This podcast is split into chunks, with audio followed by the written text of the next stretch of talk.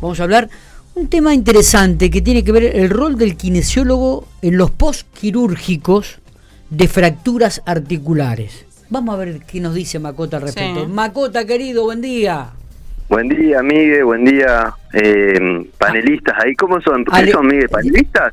no, no, no, solo agregados El único agregado, el único agregado acá soy yo. Está Alejandra, que es la conductora.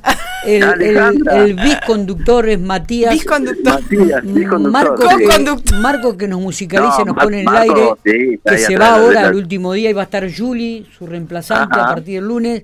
Y un humilde colaborador y columnista como soy yo, que, me, me, tienen acá encasillado la mañana. Y nada más que eso, Maco querida. Tengo que ir, tengo que ir, Miguel, porque no conozco parte del plantel, no lo conozco. Así tenés que, ir. tenés que venir, sí señor, tenés que venir. Yo pensé que venía a saludar a los más antiguos, no, mira. No, a, todos, Traidor. todos, vamos por todos, vamos por todos. No, vamos me, por todos. Traidor. No me, no me quemé. No, me quemé. No me quemé. Estoy laburando. Maco querido, ¿qué, bueno, ¿qué es esto de, del rol de kinesiólogo en los postquirúrgicos de fracturas articulares? ¿Estamos hablando tobillo y rodilla? Puede ser tobillo, puede, o sea, a ver, se llama fractura articular, pero es eh, lo, circundante a la articulación, o sea, la, la, Mm. extremidad distal del- de, la pierna o, la, o algún huesito del tarso, o bien de codo, de rodilla.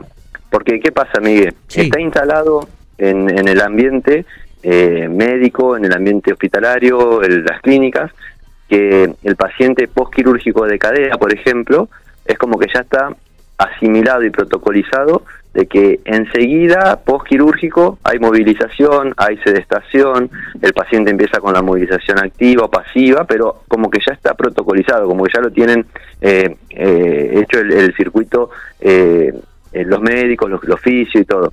Pero lo que nos pasa, hablo más del, del rango hospitalario y también en, a veces en el privado, es que hay otras otras cirugías, otras fracturas cercanas a articulaciones que, que llevan osteosíntesis, o sea que es un abordaje, un abordaje quirúrgico, y que lo vemos al paciente por ahí con 15 días de, de posoperatorio, o con dos semanas, o bueno, 15 días serían dos semanas, o con una semana y media de posoperatorio.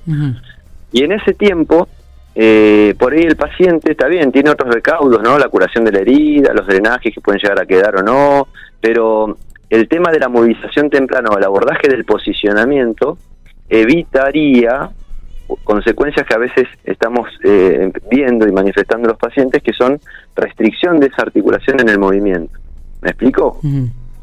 Porque por miedo, por dolor, por, por, por los mismos fluidos que se que es el pegoteo, digamos, que se genera de un, de un posquirúrgico, es importante activar esa, esa zona para que no haga un, un- lo que se llama una anquilosis, o sea, para que no se adhieran los tejidos, para que no se formen eh, procesos fibrosos y sea más fácil para el paciente y después para nosotros eh, poder lograr los rangos articulares óptimos de esa, esa articulación que estamos tratando. Ajá. ¿Me explico? Sí.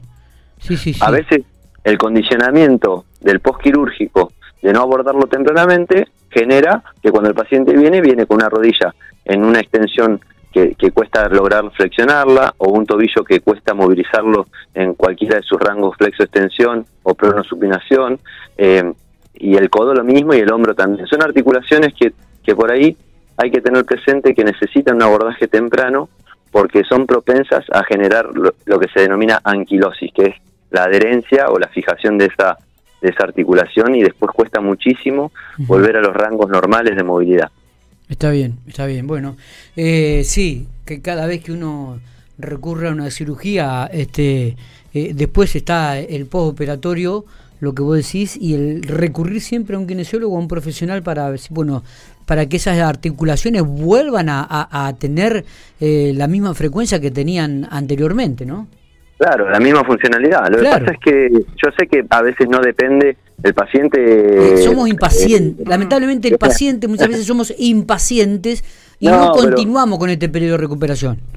el paciente por ahí está muy condicionado a, a todo el proceso quirúrgico, a la, a la- a la internación y demás, y es medio tarea nuestra eh, y del médico tratante eh, recomendarle que, que empiece tempranamente.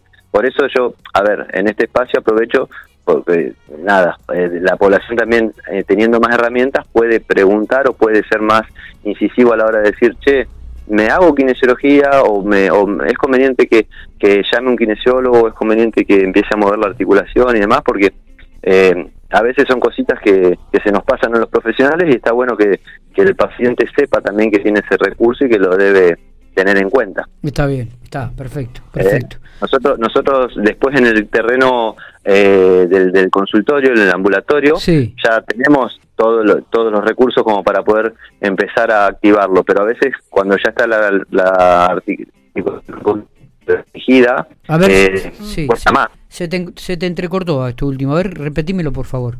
No, que, nosotros los kinesiólogos, por ejemplo en el consultorio, tenemos los recursos para activar todas esas funciones articulares. Pero cuando nos encontramos con restricciones y adherencias de 15 a 20 días de evolución, cuesta mucho más, es más traumático para el paciente, le lleva más sesiones ambulatorias. Entonces, si empezamos tempranamente, podemos evitar esas situaciones posteriores que, que van en beneficio de todos, del paciente, el éxito del médico y el éxito terapéutico nuestro al, al abordaje. Claro, claro, claro. Bueno, eh, paciencia el paciente. Y hay que tener paciencia. paciencia. Y esto se da en todas las edades, ¿no? Esto se da en todas las edades, Miguel. Nosotros, yo hace poco tuve un pacientito en el hospital, eh, adolescente, entrado en la adolescencia, con un eh, desinterés muy grande por parte de él por distintas situaciones, ¿no? en, en darle eh, importancia al proceso de rehabilitación y quedó con una rigidez articular en su rodilla que ni bajo reducción por anestesia, porque a veces el paciente es sometido de vuelta a una anestesia y el traumatólogo lo flexiona bruscamente para romper esas adherencias. Y ni bajo esa situación pudieron revertir y quedó con una condicionante en la flexión, lo cual te deja una especie de incapacidad, si quieres llamarlo así, funcional, que en, después se paga en, el resto de la vida, digamos, y es por un descuido, en este caso, desinterés muy grande del adolescente, ¿no? Totalmente, totalmente.